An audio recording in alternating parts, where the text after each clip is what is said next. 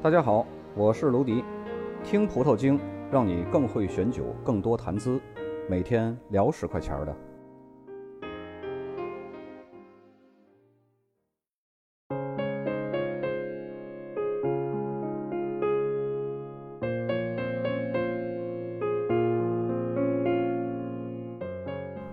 本期节目呢，咱们来说一下美国的摩拜酒。这个世界啊，总会有一些偏执狂，喜欢把事情呢做到极致完美。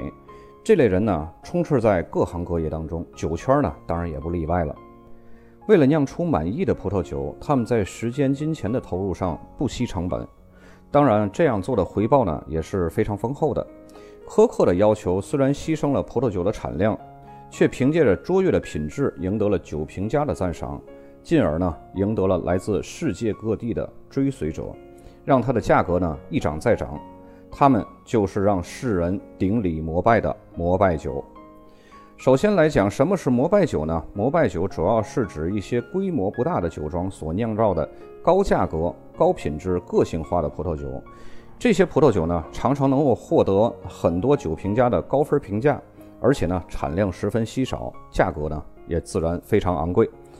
由于忠于这些酒的人呢，多为收藏家。投资者或者是爱好者，他们愿意花高价格购买这些个量少质优的酒，被称为葡萄酒膜拜者。因此呢，这些个酒也就被称为膜拜酒。膜拜酒是怎么样异军突起的呢？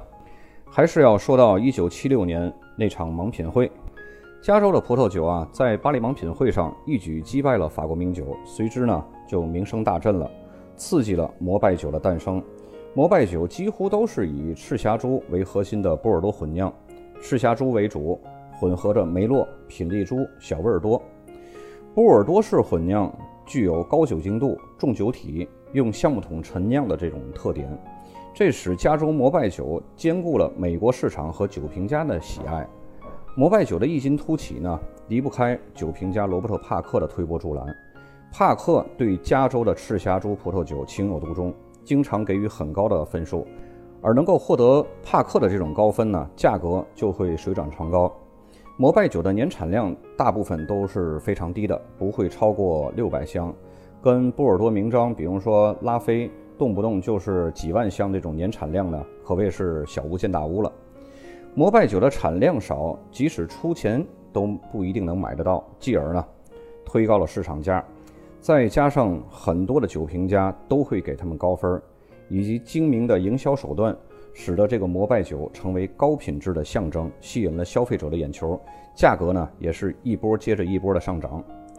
千金易得、一酒难求的摩拜酒呢，通常会在市场上几经转手，价格呢也就成倍上涨了。很多摩拜酒在拍卖会上啊，都是屡创佳绩的。比如说在两千年的时候。一瓶六升装的1992年份的笑盈酒庄的赤霞珠，在纳帕的慈善葡萄酒拍卖会上就拍得了五十万美金的天价。除了二手市场呢，酒庄当然也会提供一些较为便宜的购买方式，不过这就需要耐心等待了。你可以向酒庄申请邮购，不过由于邮购的客户呢排队实在是太多了，即使你排上队，也要等个三五年你才能拿到手。尤其是在好年份，那就是更是可遇不可求了。众所周知啊，赤霞珠从来都是波尔多名庄酒的这个主角，但是你能想象世界上最贵的一款赤霞珠竟是来自纳帕谷而不是波尔多的吗？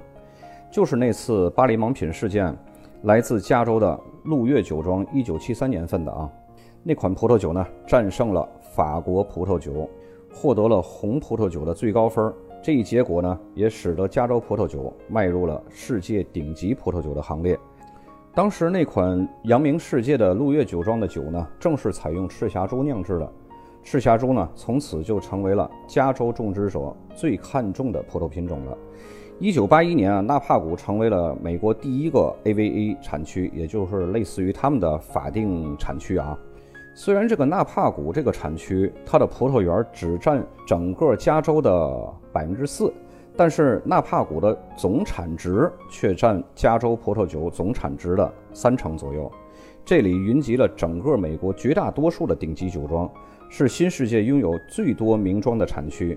大名鼎鼎的摩拜酒，比如说笑英、哈兰、以及这两年炙手可热的作品一号，都是出自纳帕谷。所以说，通过美国摩拜酒的这个模式呢，又延伸到咱们中国这些个网红想出名就先骂名人，当然前提你是得骂得过那个名人才可以。本期节目呢就到这儿，下期再见。